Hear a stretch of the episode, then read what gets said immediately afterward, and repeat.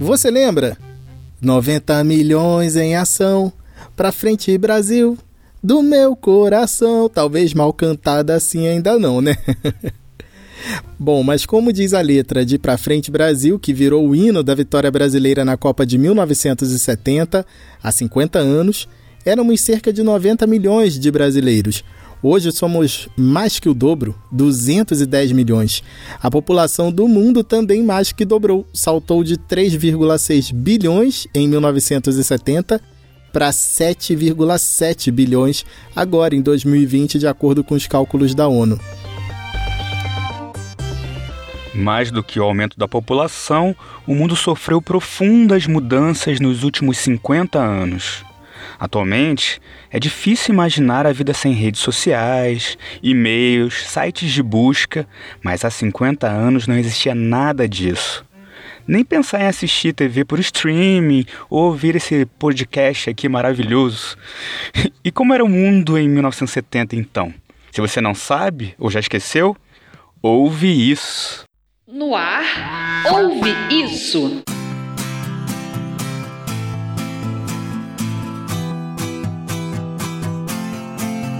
Oi, pessoal, sou o Vitor Ribes, chego por aqui junto com o Rodrigo Bap. Oi, pessoal, tudo certo, Vic? Tudo! Esse é o podcast Ouve Isso. Aqui você vai sempre encontrar temas ligados à cultura e ao comportamento, com curiosidades e referências pop. Nas redes sociais, a gente posta as músicas de cada edição e material extra. Dá uma conferida. No Twitter e no Instagram, nossa arroba é podcast Ouve Isso. O mundo era bem diferente em 1970. O homem havia acabado de chegar à Lua. Era o auge da Guerra Fria, quando o planeta estava dividido em dois blocos, um liderado pelos Estados Unidos e outro pela extinta União Soviética. A seleção brasileira garantia um pouco de alegria ao conquistar o tricampeonato mundial. 90 milhões em ação, pra frente Brasil, do meu coração. Sim, Vitor. Muitas reportagens têm falado sobre a conquista brasileira no México. Eu não era nascido, mas já vi vários replays dos jogos do time que reunia Pelé, Tostão, Jairzinho, Rivelino, Gerson, só craques. Se por um lado a seleção ajudou a consagrar o Brasil como país do futebol, por outro, também foi usada para a normalização de um período repressor e sanguinário. Sim, o Brasil vivia uma ditadura. É, estava em vigor o ato institucional número 5, o maldito AI-5, que cassou mandatos de parlamentares contrários aos militares e tirou do povo todas as garantias constitucionais. É inacreditável como ainda tem gente que sonha com a volta desse tipo de coisa.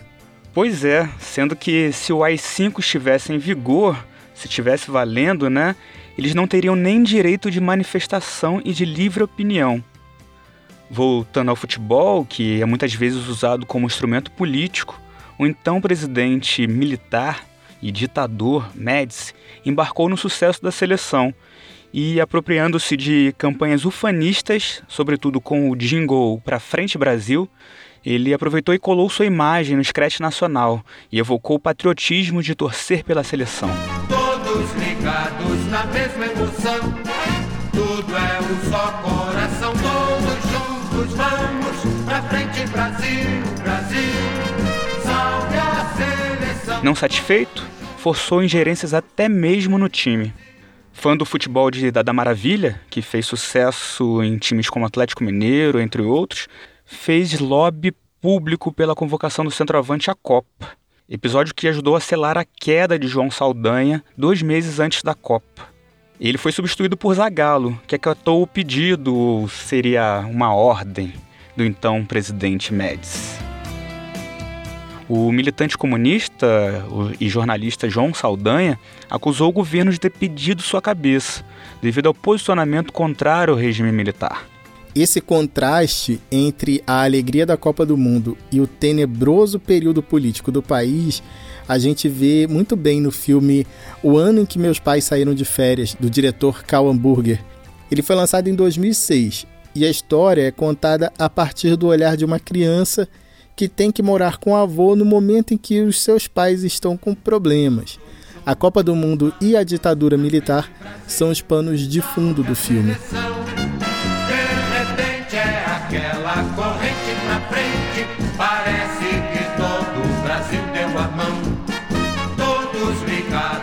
Mesma emoção. Tudo é um só coração, todos. Agora corta essa música pra frente, Brasil, Vic. Deu um arrepio ruim aqui. Não dá? Eu lembrei até da Regina Duarte, dando aquela entrevista para a CNN. Ficar cobrando coisas que aconteceram nos anos 60, 70, 80. Gente, vamos embora, né? Vamos embora para frente. Para frente, Brasil, salve a seleção. De repente é aquela corrente pra frente. Não era bom quando a gente cantava isso? É, foi um período muito difícil, né? Tem muita história, muita gente morreu na ditadura, né? Essa é a questão. Enfim. Cara, desculpa, eu vou falar uma coisa assim. Na humanidade, não para de morrer. Credo, bota outra. Que tal essa aqui? Apesar de você, amanhã há de ser. Boa escolha! Aliás, a cultura também vivia um período sombrio. Artistas, assim como milhares de brasileiros que discordavam do governo, eram censurados, perseguidos, presos e, sim, torturados. Chico Buarque se autoexilou em 1969 na Itália com a então esposa Marieta Severo, grávida da primeira filha, Silvia. Eles estavam em viagem à Europa quando receberam uma carta de Caetano Veloso, que se exilou na Inglaterra após ser preso por militares. A carta dizia: O tenente amigo mandou dizer para você nem pensar em voltar. A música Apesar de Você foi composta durante o exílio. Em uma semana, o compacto vendeu 100 mil cópias. Até que uma nota publicada no Jornal do Rio insinuou que o você do título era Médici foi a senha para que todos os compactos fossem recolhidos e a execução em rádios proibida. Sobrou até para o censor desastrado. Censura é um negócio sempre burro, né? Mas não é? Só no ano seguinte, 1970, Chico Buarque e a família retornaram ao Brasil. Muitos artistas que deixaram o país só retornaram no final da década com a lei da anistia. Uma música que Chico escreveu para um desses amigos exilados foi Meu Caro Amigo, lançada alguns anos depois. O amigo era o diretor de teatro Augusto Boal, que na época estava em Portugal e se queixava de não receber notícias do Brasil. Meu caro amigo, me perdoe, por favor, se eu não lhe faço uma visita. Mas como agora apareceu um portador, mando notícias nessa fita. Aqui na terra estão jogando futebol. Tem muito samba, muito choro e rock and roll. E você sabia que foi a irmã do Boal que fez essa ponte e levou uma fita cassete de Chico para o diretor de teatro? O Boal pegou um pequeno gravador que tinha em casa e botou a fita. O diretor teatral estava ali, reunido em casa com alguns amigos, entre eles o educador Paulo Freire. Todos ouviram em primeiríssima mão a gravação caseira de meu caro amigo na voz de Chico Buarque e com Francis Haim ao piano. Que chique isso, né? É pirueta pra cavar o ganha-pão que a gente vai cavando só de birra, só de sarro que a gente vai fumando que também sem um cigarro ninguém segura esse rojão. Cultura e comportamento. Assim como Augusto Boal, o cineasta Cacá Diegues, o jornalista Zuenir Ventura e músicos como Nara Leão, Caetano Veloso e Gilberto Gil são outros artistas que foram obrigados a deixar o Brasil.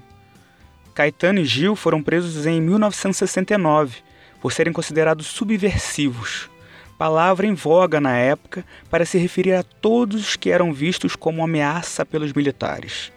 Os dois só retornariam em 1972. Na Inglaterra, Caetano e Gil tiveram contato mais próximo com a vigorosa cena roqueira e com o reggae dos jamaicanos Bob Marley and the Wailers, o que influenciou ainda mais a obra dos dois, principalmente nos discos lançados naquele período.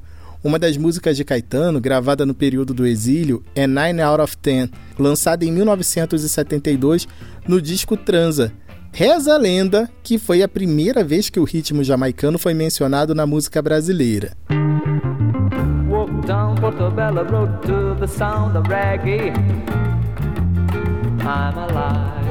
Caetano já contou em entrevistas que desceu até Portobello Road, em Londres, em busca daquele som. Em uma entrevista ao jornal Zero Hora, o Caetano disse assim: Ouvir a música dos jamaicanos naquela rua me fazia gostar de viver.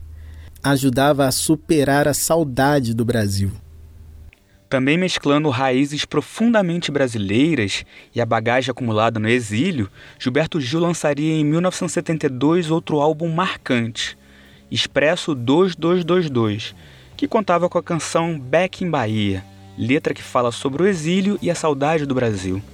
Voltando à cena inglesa, 1970 marca a estreia em disco do Black Sabbath, ou Black Sabbath, que deixou o rock muito mais sombrio e pesado, trazendo heavy metal para os corações e mentes de todo mundo.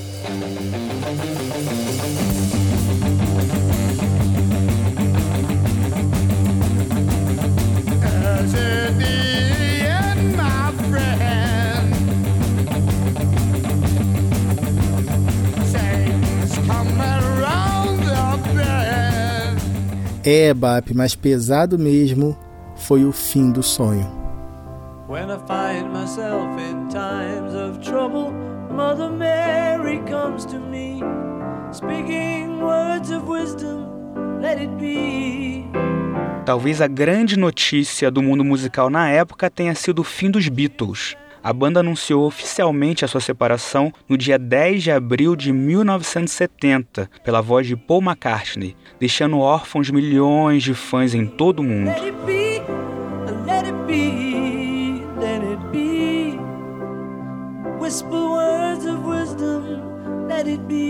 The Dream is Over. O sonho acabou. A frase de John Lennon está na letra de God. A canção foi gravada em 1970, pouco após a dissolução dos Beatles. Outras notícias tristes no mundo da música em 1970 foram as mortes de Jimi Hendrix e Janis Joplin, com apenas três semanas de diferença, ambos por overdose de drogas. Os dois integram uma sinistra lista de roqueiros mortos aos 27 anos. É um assunto que certamente vai virar tema de algum episódio futuro do Ouve Isso, o Clube dos 27. Ouve isso. Bom, mas nem tudo era notícia ruim e a música não para. Do outro lado do Atlântico, um garoto de 11 anos botava todo mundo pra dançar e desbancava os Beatles das paradas. O nome dele era Michael Jackson e ele se apresentava com seus irmãos, que na época formavam o grupo Jackson 5.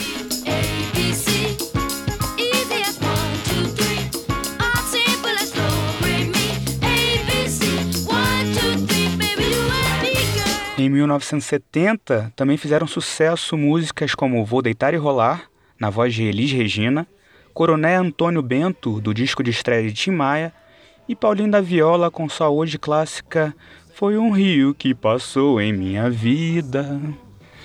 Roberto Carlos lançou neste ano, 1970, um disco homônimo que traz mudanças radicais em seu repertório. É o primeiro álbum que contém canções de cunho religioso, como Jesus Cristo. Jesus Cristo, Jesus Cristo, Jesus Cristo, eu estou aqui. Essa música figura até hoje nos shows do Rei. O álbum lançado em 1970 marca também uma imersão maior de Roberto Carlos na música romântica, deixando para trás a fase jovem guarda. Por não ter tido problemas com a censura, existe uma certa desconfiança na cena musical de que Roberto Carlos teria sido próximo demais da ditadura. Cultura e comportamento. Ouve isso. A gente falou no início do episódio sobre a Copa do Mundo. A TV no Brasil ainda era em preto e branco e foi assim que muitos brasileiros assistiram à conquista do tricampeonato mundial pela seleção brasileira. E também era assim que os brasileiros assistiam novelas, noticiários e desenhos. Só dois anos depois é que as transmissões começaram a ser coloridas.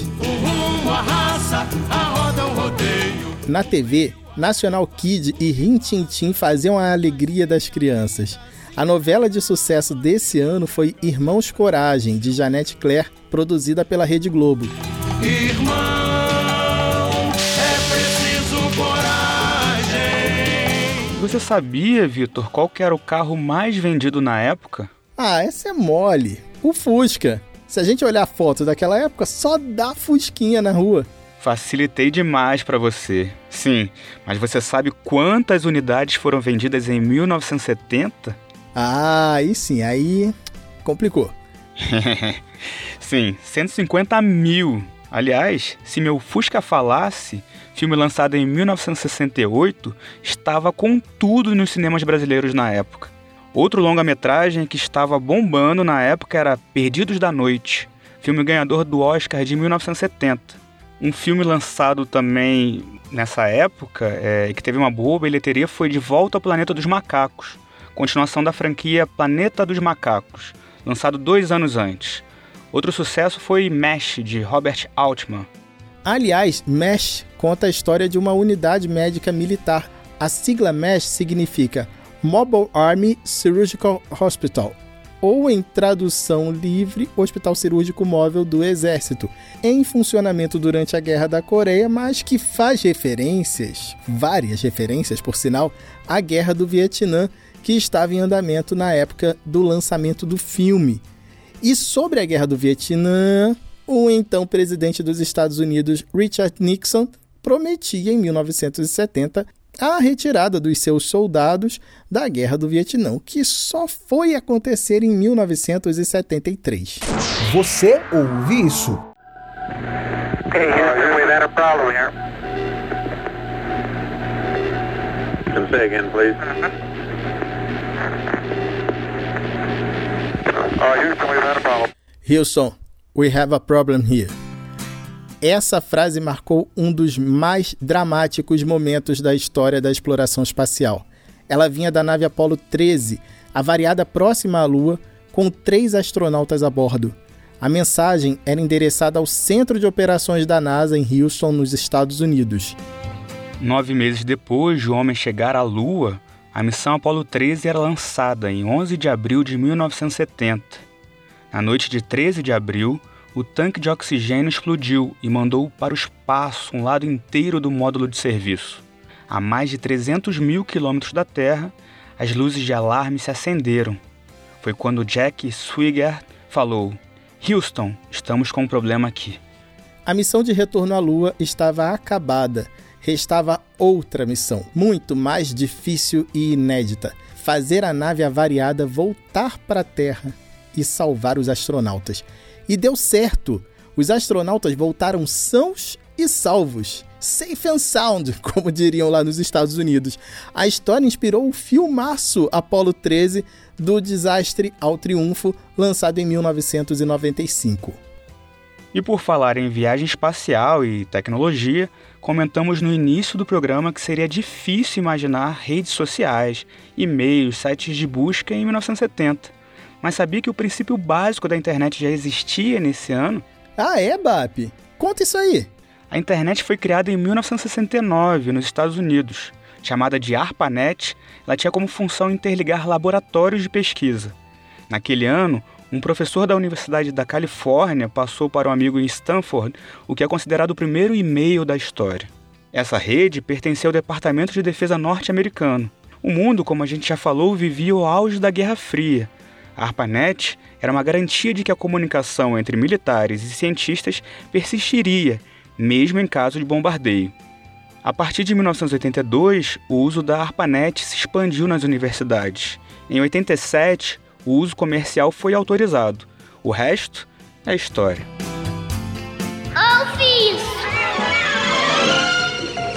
Meet George Jetson. His boy Elroy.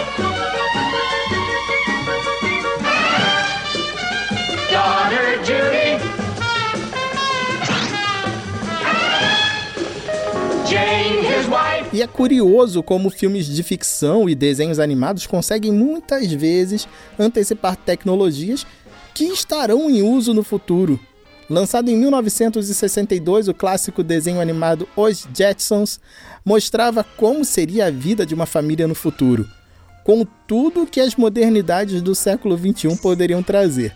Os personagens, por exemplo, faziam chamadas de vídeo, um negócio que não existia na época, mas que hoje faz tão parte da nossa vida, né? Nessa quarentena, então nem se fala. Entre previsões erradas e acertadas, uma que chama muita atenção é uma cena em que o pequeno Elroy, o mais novo da família, usava um computador que ajudava com o dever de casa respondendo a perguntas matemáticas. Ele falava o problema e a máquina resolvia. É curioso porque hoje a gente tem né, os assistentes de voz como a Siri, Google Assistente, Alexa e outros, né? Que fazem exatamente isso.